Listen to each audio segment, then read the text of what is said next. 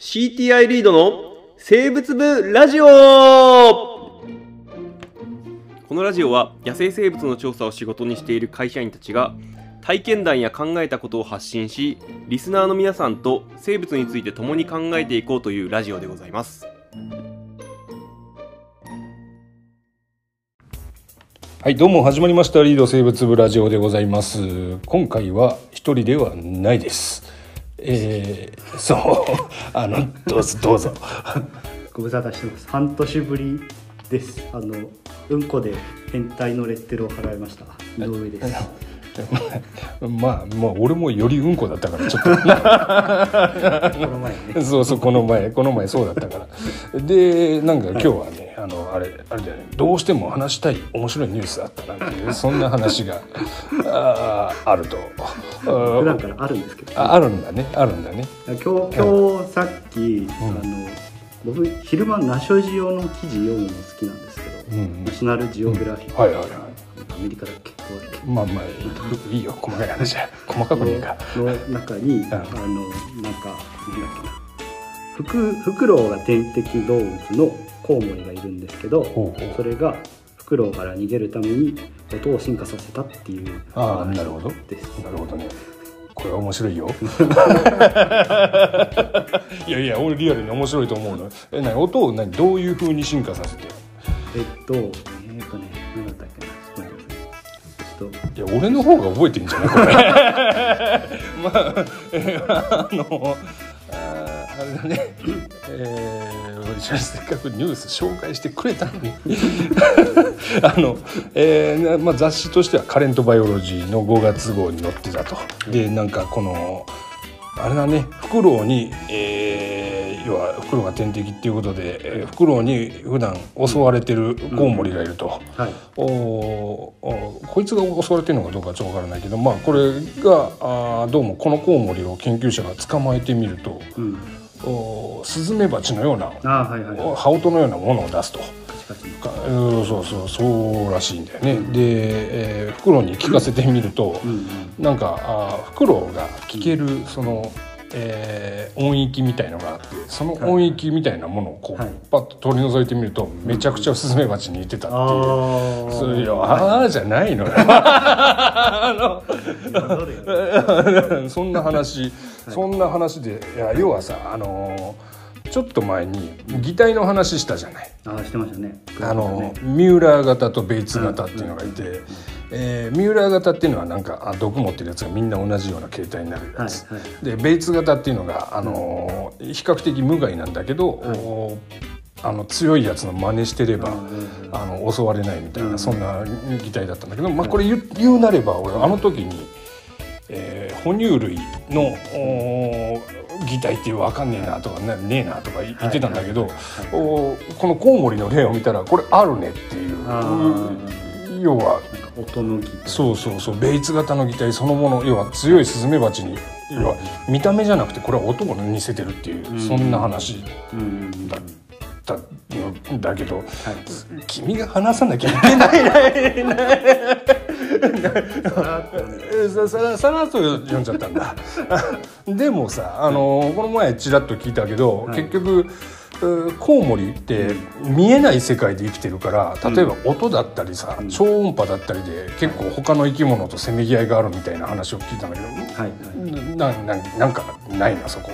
えっと えっとうん。さっき調べたレベルなんですけど、ここのお音の話僕もともとすごい好きなんで、あの自分で調べてはいるんですけど、うん。さっき出てきたあ、えっとね、日本国内で、ん。あの耳の大きいタイプのコウモリがいて、うん。まあ、分かりやすいやつはウサギコウモリ、うんうんうん。まあ、なんかもうバニーちゃん。変態が加速してるの。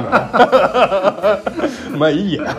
あの耳の大きいタイプのコウモリがいるんですけど、うんうん。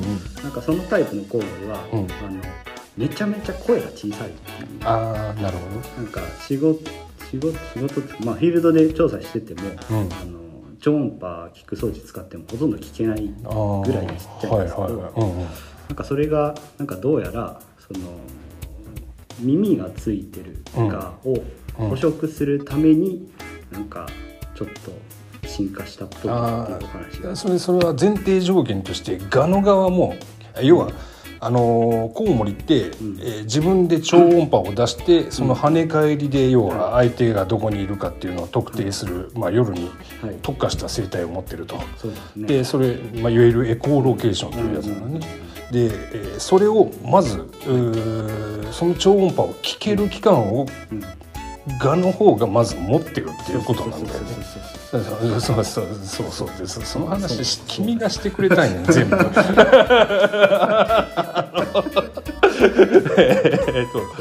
でそれそれがまずすげえなっていう話じゃない。がが側もすげえなってがが側って言い言いにくいな。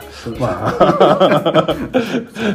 そうそうそうそれで、はい。えーガが聞けちゃうっていうことを、要はあーえでなんそのえっとうん。ガー側がうん。コウモリの声をうん。聞けちゃうので、うん。ガーは結局コウモリの気配を先に察知してうん逃げちゃうらしい。うん逃げちゃう。ようん。食えない。食えないんですけど、うん。ただその、えー、とウサギとか秩父とか声がちっちゃいタイプ、うんうんうんなん。かそのまあそれもナショル上にちょっと書いてあったんですけどヨーロッパ地中コウモリっていうのが例に上がってて、えっ、と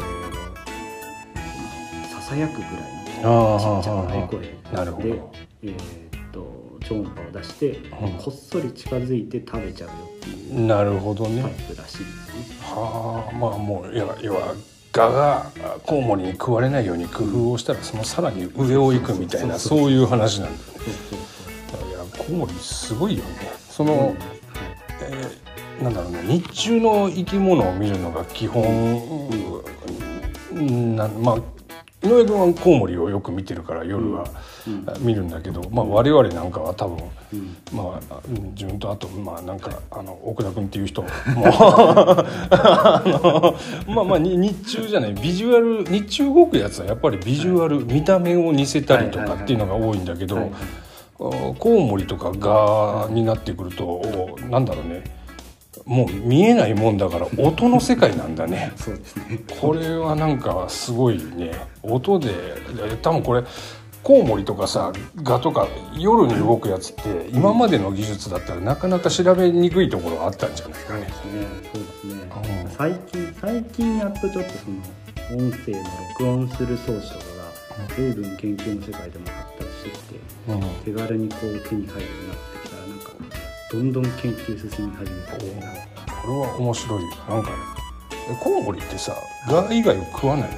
そんなことないよね。えっとういやもうあのこれはちょっとあ一個出しときたいなっていう、出してきたいね。出してきたいね。ああるんだ。あの、うん、アメリカにウオクイコウモリっていう魚食うコウモリ。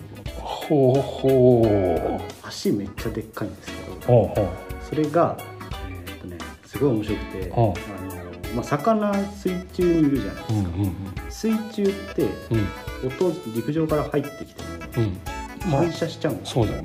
でえっと角度が全然違って音で物体を感知するコウモリは多分食べれないって思いがちなんですけど、うん。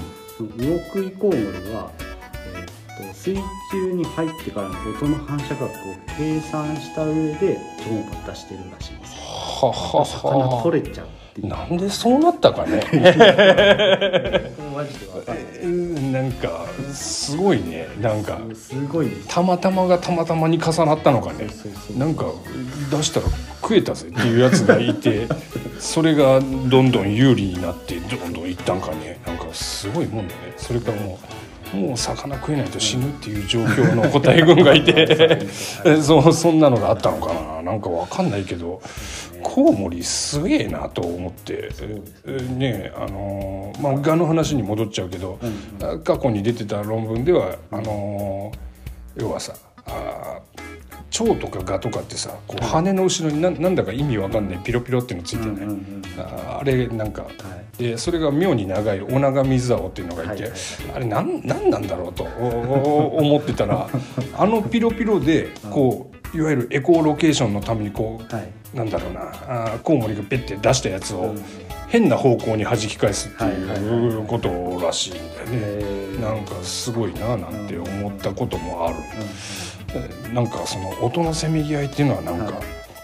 また一つ展開としてはあ面白いのかもしれないなんかなんもっとありそうだけどなコウモリな。あのうん。まああのどどこまで話していいですか？いやいやいいよもうどんどんどん言って どんどん言って、あのあのお音うん。だけじゃなくて当然やっぱうん。形うんうん。もやっぱり変化が結構あって、うん、えーっとねな何がいいかな菊頭工房ああそうねそうね。あの、まあ、な名前そのまま書いた通りなんですけど、うん。あの鼻にパラボラみたいな、うんああはいはいうん。えーっと顔がものすごいエイリアンみたいなうんうんうん。した工房なんですけど、そいつそいつはなんかそのなんだったっけな。パ パラいいよいいよ。編集できるからね。